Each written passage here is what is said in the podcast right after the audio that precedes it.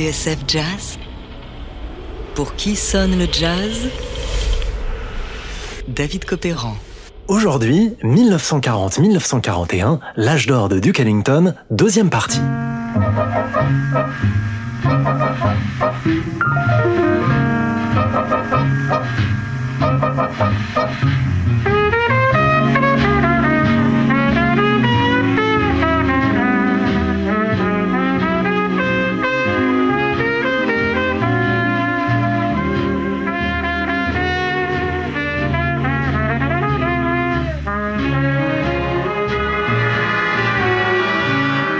Dernière émission, on a vu comment Duke Ellington, au début des années 40, prend son indépendance. Changement d'agent, deux maisons de disques, arrivée d'un nouveau contrebassiste, Gene Blanton, petit à petit, les pièces du puzzle s'assemblent. Duke n'a plus qu'à tirer les ficelles. Il aura bientôt en sa possession le plus bel orchestre de jazz qui n'ait jamais existé. Et cette petite révolution, elle commence comme ceci.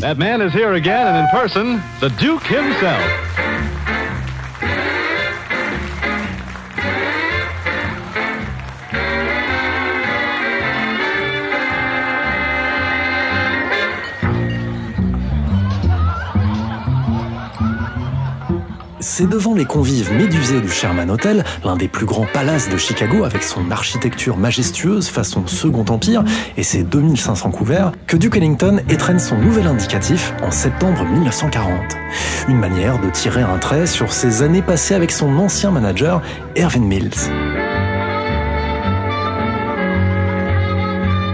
La chanson s'appelle Sepia Panorama. La contrebasse de Gene Blanton y est mise en valeur, mais ce n'est pas le plus important, car cette composition est le fruit d'un travail d'équipe. Une joute à quatre mains entre Duke Ellington et son nouveau bras droit. Un jeune type de 16 ans son cadet, aux cheveux courts, le visage poupon marqué par de grosses lunettes rondes et une dégaine d'intellectuel au tempérament un peu rentré, Billy Strayhorn.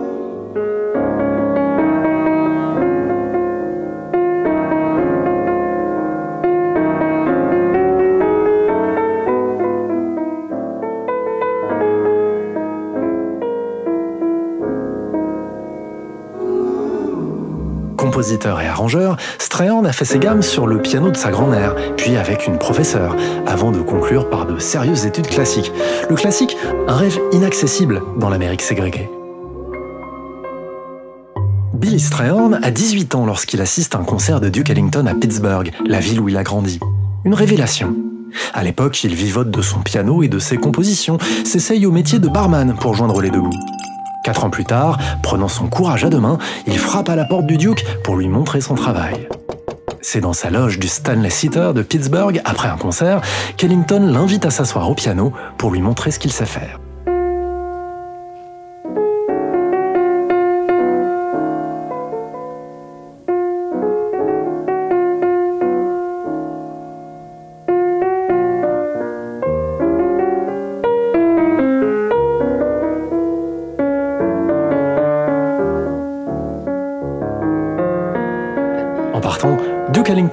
Lui laisse son adresse.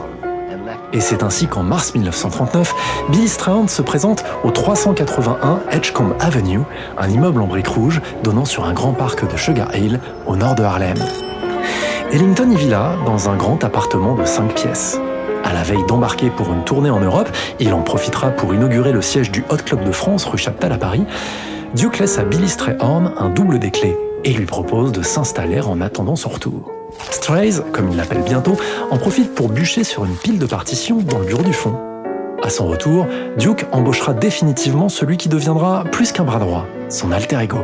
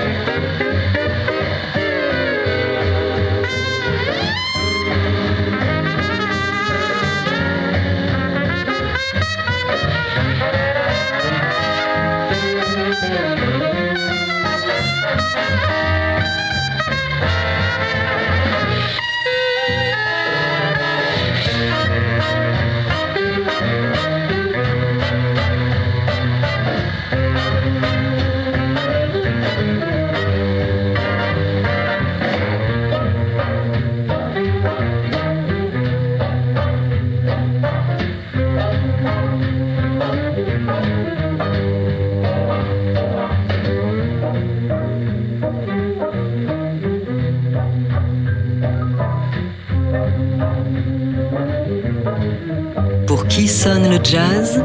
David Copéran sur TSF Jazz. Aujourd'hui, 1940-1941, l'âge d'or de Duke Ellington, deuxième partie.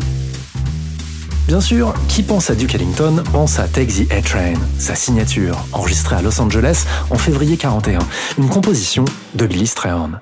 Au journaliste Stanley Dance, Strays avoue s'être inspiré de son idole Fletcher Anderson, sa manière d'écrire pour le trombone, les saxophones et les trompettes. D'ailleurs, en parlant de trompette, c'est un nouvel entrant dans l'orchestre, Renens, qui prend sa part du gâteau le temps d'un formidable solo. À l'époque, ne planche sur cette composition depuis deux ou trois ans. Certains la font remonter avant même son arrivée chez Duke. Ce qui est sûr en tout cas, c'est que derrière ces allures de classique, un thème brillant, swingant, facile à retenir, Take the A-Train cache des subtilités qui en font une pièce étonnamment moderne. À la réécoute, certains intervalles paraissent même plutôt osés, voire dissonants. Et préfigurent d'une certaine manière l'arrivée du bebop. Pourtant, avec Take the A-Train, Billy Strayhorn se place aussi dans la grande tradition d'air de swing, incarnée par In the Mood de Glenn Miller, créé deux ans plus tôt.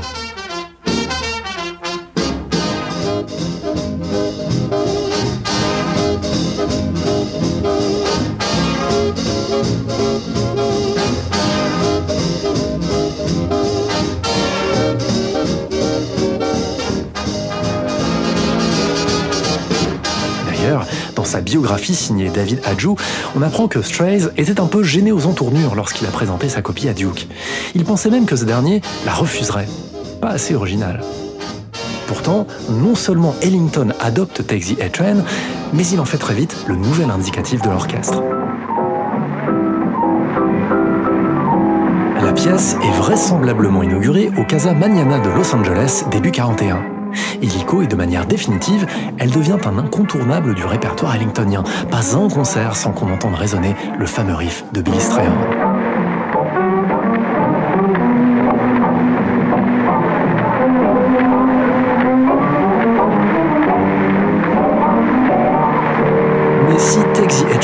S'impose aussi rapidement, Strays le doit aussi à un concours de circonstances. Dans une interview à Stanley Dance, il explique qu'à ce moment précis, une guerre fait rage entre l'ASCAP, la Société américaine des auteurs, compositeurs et éditeurs, et les radios. Une histoire de gros sous un peu complexe à expliquer. En tout cas, les radios ne jouent plus de chansons écrites par des membres de l'ASCAP, dont Duke Ellington fait partie. Or, puisque les concerts du Casa Mañana sont retransmis en direct sur les ondes, Duke doit trouver une parade pour contourner cet obstacle ce qu'il fait en renouvelant intégralement son répertoire. Strayhorn n'a plus qu'à sortir son stylo, son papier musique et se mettre au travail.